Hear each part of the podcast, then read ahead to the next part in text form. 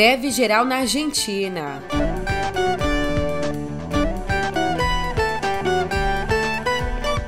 E cai avião militar russo.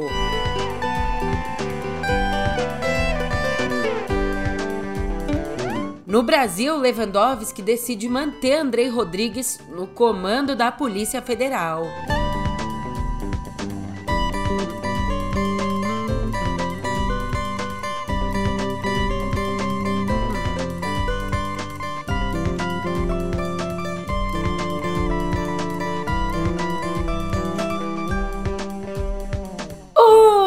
Ótimo dia, uma ótima tarde, uma ótima noite para você. Eu sou a Julia Keck e vem cá, como é que você tá, hein? Pode dizer, eu sei, você deve estar tá cansado, cansada. Quinta-feira foi uma semana e tanto, mas fica bem porque nada se compara aos nossos irmãos. Eles que estão tudo cansados de tomar na lomba e resolveram reagir. Então, para tudo! Que agora a nossa conversa é sobre paralisação no pé do ouvido.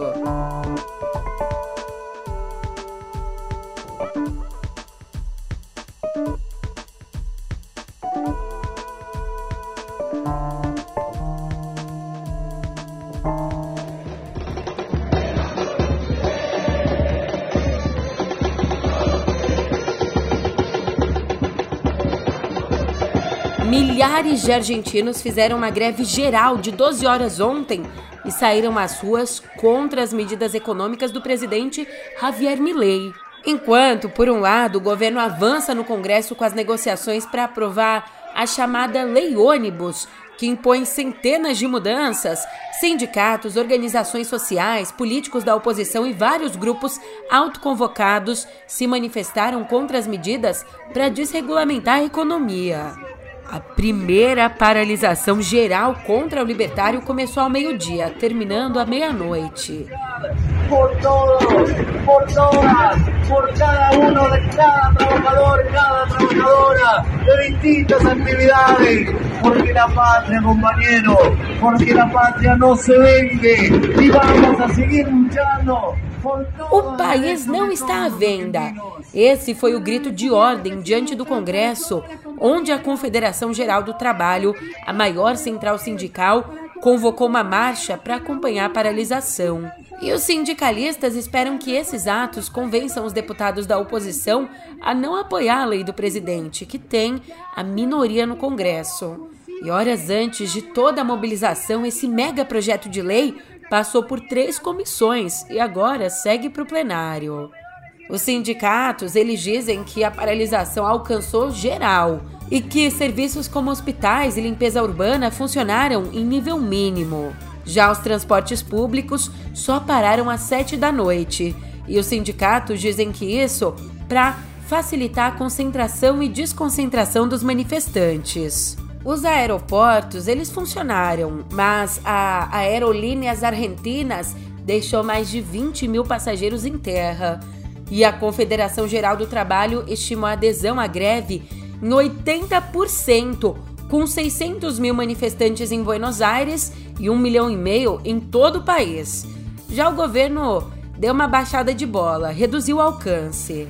A ministra da Segurança, Patrícia Burrich, que acompanhou a aplicação do protocolo de segurança que impede o fechamento das ruas, ela considerou que o impacto foi mínimo, dizendo que ninguém nos encurrala, especialmente uma marcha de 40 mil pessoas. São meio por cento de 8 milhões de trabalhadores. Não existem, fecha aspas. realmente el país quiere un cambio. El país quiere un cambio, quiere terminar con las mafias sindicales, las mafias políticas, las mafias empresariales.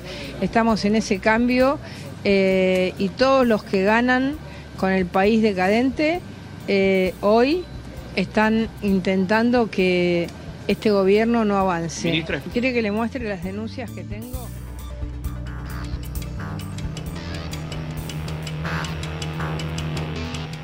E a tensão se espalha pelo globo, em vários níveis. Um avião militar russo transportando 74 pessoas, incluindo 65 prisioneiros de guerra ucranianos. Esse avião caiu ontem em Belgorod, Próxima fronteira com a Ucrânia, ninguém sobreviveu. O Ministério da Defesa da Rússia indicou que os prisioneiros ucranianos estavam destinados a uma troca por russos, como parte de uma operação de resgate. E por enquanto a causa do acidente não está clara. De acordo com o Ministério Russo, o avião usado para transporte militar foi destruído por um sistema de mísseis antiaéreos implantado na região ucraniana de Kharkiv, a cerca de 80 quilômetros de onde o avião caiu. Em resposta, o Comando Militar da Ucrânia disse que considera aeronaves militares russas que se aproximam da região como alvos legítimos, mas não reconheceu ter feito os disparos. E decisões envolvendo a segurança também atingem o Brasil. O novo ministro da Justiça e Segurança Pública, o Ricardo Lewandowski, convidou o delegado Andrei Rodrigues a permanecer na direção da Polícia Federal. O Rodrigues também é o nome de confiança do Lula. E o convite ele aconteceu depois da primeira reunião de transição, reunião que aconteceu na terça, ali no Ministério da Justiça. E o Rodrigues, que concordou em permanecer no posto, é considerado um nome meio termo, um nome de consenso entre a atual gestão e a equipe que está sendo formada. Voltando um pouco no tempo para você pegar o perfil do Rodrigues, ele liderou a Polícia Federal nas investigações sobre os atos golpistas e a crise nos territórios indígenas. E além dele, o Lewandowski também já confirmou os nomes de Ana Maria Alvarenga Mamed como chefe de gabinete, Mário Sarrubo como secretário nacional de Segurança Pública e Manuel Carlos de Almeida Neto como secretário executivo. Esses são então os primeiros movimentos dele como ministro de Estado. O Lewandowski, que já foi ministro do Supremo. Inclusive na corte, outra notícia. O ministro Alexandre de Moraes autorizou na terça que informações e documentos de investigações envolvendo o ex-presidente Jair Bolsonaro sejam compartilhados com a Controladoria Geral da União. E esse sinal verde para compartilhar as informações, ele vem porque existe a possibilidade do envolvimento de agentes públicos nos casos investigados. As informações que vão ser compartilhadas se referem aos inquéritos sobre as milícias digitais e sobre as fake news. Também se referem à investigação sobre vazamento de dados de operações sigilosas da PF. Se referem à apuração sobre os atos golpistas, à suposta interferência na Polícia Rodoviária Federal, à adulteração de cartões de vacinação, às joias da Arábia Saudita e ao uso indevido de uma ferramenta da BIM. que bom que era esse cara aí que tá com tudo isso nas costas, que ia combater tudo de errado, né? Mas uma coisa, o Moraes, ele não autorizou o compartilhamento de uma delação premiada que foi solicitada pela CGU. Já a Polícia Federal realizou na manhã de ontem três mandados de busca e apreensão com o objetivo de identificar indivíduos envolvidos no 8 de janeiro. Os alvos são dois empresários de Barueri, em São Paulo, e os mandados fazem parte da 23ª fase da Operação Lesa Pátria. Aproveitando aqui esse nosso noticiário policial super tranquilo, depois de ser alvo de um mandado de busca e apreensão da PF por uma decisão do Superior Tribunal de Justiça, o Vinícius Saciá Rocha irmão de criação do governador do Rio, do Cláudio Castro, ele renunciou ao cargo de presidente do Conselho de Administração da Agência de Fomento do Rio. Isso mais ou menos um mês depois da busca e apreensão. Inclusive, vale trazer para a conversa que nas buscas, buscas que fazem parte da Operação Sétimo Mandamento contra fraudes em programas assistenciais do Estado, a Polícia Federal apreendeu 128 mil reais e 7.500 dólares em espécie na casa do Saciar. Normal, você não tem isso em casa? Em cima da geladeira, naquela latinha lá de trocados? Além disso, várias anotações e planilhas com nomes, valores e porcentagens foram confiscadas. A defesa dele alega que todo o dinheiro foi declarado à Polícia Federal. Mas vem cá, chega mais que tem gente que precisa também declarar algumas coisas por aqui. Escuta só o recado do meu chefe.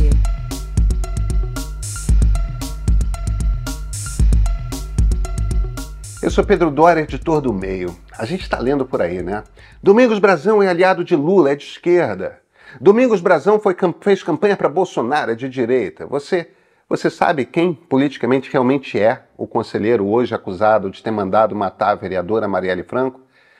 O ponto de partida já está no YouTube do Meio ou então na sua plataforma de podcast favorita.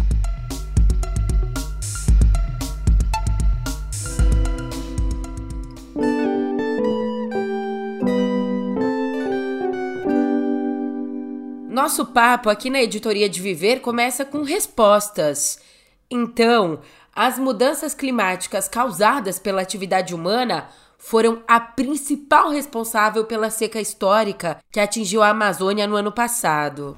É sério, essa é a conclusão de um estudo do World Weather Attribution, estudo que contou com a participação de universidades e agências meteorológicas do Brasil, da Holanda, Reino Unido e Estados Unidos. Julia, mas não foi o El Ninho que causou tudo isso? Olha, sim, existiram os efeitos negativos do El Ninho, só que mesmo com isso, o fenômeno teve uma influência muito menor na falta de chuvas na bacia amazônica, que provocou uma estiagem prolongada, do que a própria mudança do clima, impulsionada pelo El Ninho. E de acordo com a pesquisa, a alteração climática que a gente, a gente causou, está reduzindo as precipitações e aumentando as temperaturas no bioma, tornando a seca 30 vezes mais provável do que se tivesse só a atuação do El Ninho. E mais respostas, só que essa aqui bem da curiosa, tá? Ao contrário do que a gente pensava até então, a bactéria causadora da sífilis já estava aqui no Brasil quando os portugueses chegaram. A informação consta num estudo publicado na revista Nature. E a pesquisa que chegou a essa conclusão, liderada por cientistas europeus com participação de um grupo da USP, ela mostra que o DNA da bactéria foi encontrado em ossos com mais de 2 mil anos em um sítio arqueológico de Santa Catarina. E como os primeiros registros da sífilis na Europa datam ali do século do fim do século XV, o trabalho reforça a hipótese de que a doença foi levada do novo para o velho mundo. E como eu disse, são respostas, mas essa em especial ainda não resolve o enigma porque a variante encontrada da sífilis não é a mesma que a sexualmente transmissível.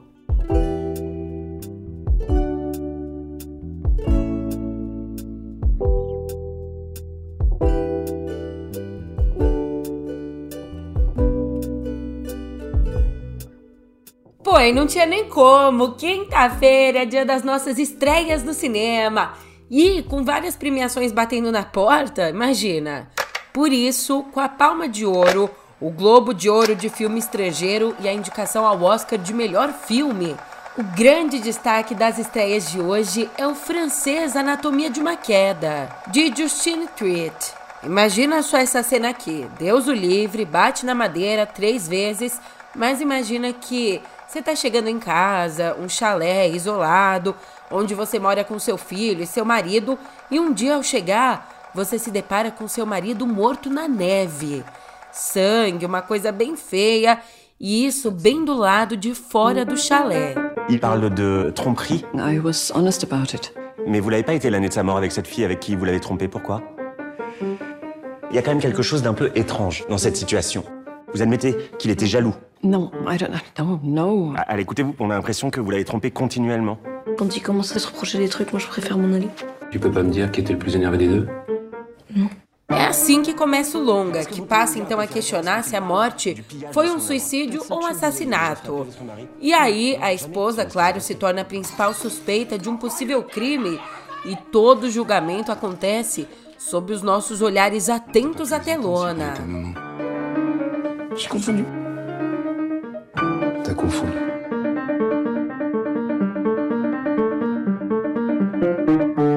E também concorrendo aí ao páreo, ao Oscar de melhor filme Vidas Passadas, da Celine Song. Nossa, esse aqui mexe com o nosso coração do começo ao fim. There's a word in Korean, inyon. It means providence or fate. Do you believe in that? That's just something Koreans say to someone. com a história de dois amigos que durante a infância na Coreia do Sul são assim, ó, carne e unha. Aí um dia a família dela se muda para os Estados Unidos. Mesmo longe, os sentimentos eles nunca foram esquecidos. Na verdade, passaram a ocupar um lugar platônico com o passar do tempo. Até que 20 anos depois, uma visita dele obriga os dois a refletirem sobre o passado e o futuro, inclusive sobre qual vai ser o lugar do marido americano dela nesse futuro todo. E com a missão de repetir o sucesso do primeiro longa, nosso Lar 2, Os Mensageiros, mergulha no universo dos livros do Chico Xavier. Este é o Dr. André Luiz. Seja muito bem-vindo. E dessa vez faz isso através de um grupo de espíritos mensageiros que partem para uma missão com o objetivo de ligar o mundo espiritual e a terra. Quantas e quantas vidas nós já vivemos? O que é realmente importante agora? O que vale mesmo é amar.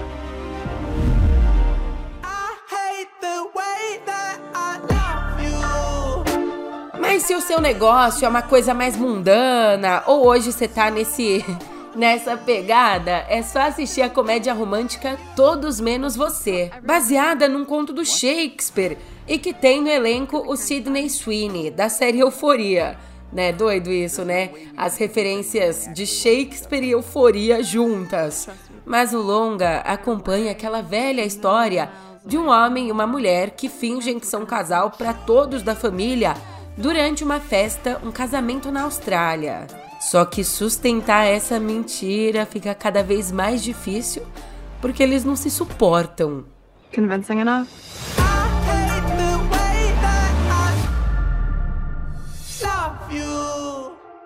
Envolvendo seis países na produção, Os Colonos retrata o massacre de indígenas a mando de senhores na Terra do Fogo, na República do Chile, bem ali em 1901, na virada dos séculos 19 e 20. O problema são os índios. Vou ter que limpar esta isla.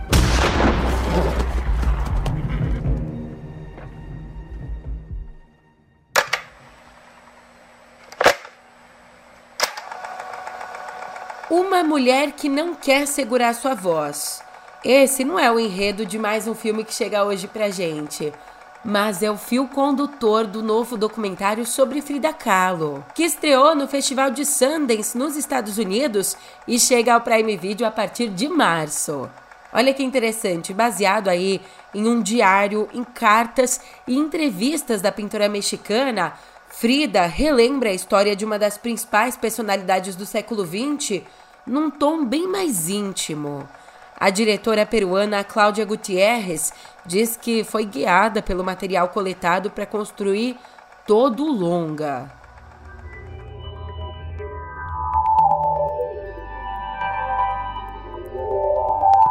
O clima pesou aqui em Cotidiano Digital. A realidade está chamando, implorando pela nossa atenção, porque o Kawaii tem falhado na moderação de vídeos, comentários e perfis que sexualizam crianças e adolescentes. Aliás, uma investigação do núcleo mostrou que a negligência faz com que a rede seja usada para divulgar vídeos de abuso sexual de menores e faz também com que seja usada como um espaço para compartilhar links de outros sites que trazem esse mesmo material. Presta atenção nesse exemplo aqui. Mesmo sem digitar qualquer palavra no campo de pesquisa, a própria plataforma sugeriu buscas por material abusivo naquela aba Você Pode Se Interessar, que funciona tipo uma For You do TikTok, que sugere conteúdos. E aí nessa aba apareceu, por exemplo, a sugestão de pesquisa Menina da Garrafa Pepsi Link atualizado que então direciona as pessoas, mostra como acessar o vídeo de uma adolescente de 13 anos sentando em uma garrafa. Em resposta à investigação, o Kawai disse que verifica regularmente a segurança da ferramenta de buscas para prevenir a presença de conteúdos que violem as políticas do aplicativo. Fecha aspas. Ué, mas é simples. Se a empresa não tá dando conta, tem vezes que só a polícia, só a justiça intervindo mesmo, né? Inclusive, quem tá na mira da justiça agora é a Meta. Isso porque o Tribunal Regional Eleitoral do Paraná ordenou que a empresa, que é proprietária do WhatsApp, interrompa o compartilhamento de um áudio denunciado pelo pré-candidato do PP à Prefeitura de Maringá, o Silvio Barros, que foi alvo de informações falsas. Nesse áudio, nesse arquivo digital, uma voz que lembra bem a dele, né? Que tem ali o tom e o timbre bem característicos do político, político que atualmente é o líder nas pesquisas locais. Esse áudio finge que é ele anunciando a desistência da candidatura e declarando apoio a um oponente. E então, para conter que esse material se espalhe, o juiz Nicola Frescati Júnior determinou que a meta identifique os IPs dos dispositivos responsáveis pela divulgação do áudio em 24 horas, sob pena de multa de 100 mil reais por cada hora de descumprimento. Ou seja, deu 24 horas, os IPs não foram localizados, cada hora que passar disso, a meta vai ter que pagar 100 mil reais. Mas por que, que eu tô falando aqui de um caso da prefeitura de Maringá? É que esse caso, mesmo que um caso local, representa um dos primeiros exemplos relevantes da deepfake com impacto jurídico nas pré-campanhas desse ano. E bem não tá, e bem não tá, mas tá bom. O eBay anunciou que vai demitir mais ou menos mil funcionários, o que representa 9% da força de trabalho da companhia. Então, em nota, ele, um dos maiores sites varejistas de comércio eletrônico do mundo, também disse que vai reduzir o número de contratações nos próximos meses. E essa puxada no freio de mão já vem, na verdade, desde o ano passado, quando a empresa demitiu 500 funcionários. E o corte de pessoal segue uma onda de demissões em massa no setor de tecnologia nos Estados Unidos. Onda que, inclusive, atingiu gigantes como a Amazon e o Google. E eu aproveito e corto o nosso papo por aqui, porque agora eu tô indo nessa, vou descansar, ó. Dormir 12 horas até a hora de acordar. Eita, que a semana passou voando aqui com você. Obrigada pela parceria de sempre. E você sabe, eu não volto amanhã porque é minha folga. Mas o Olavo te espera por aqui. Ele te espera junto com o sol, porque com o Ninho, com as mudanças climáticas, é claro que o sol vai voltar amanhã.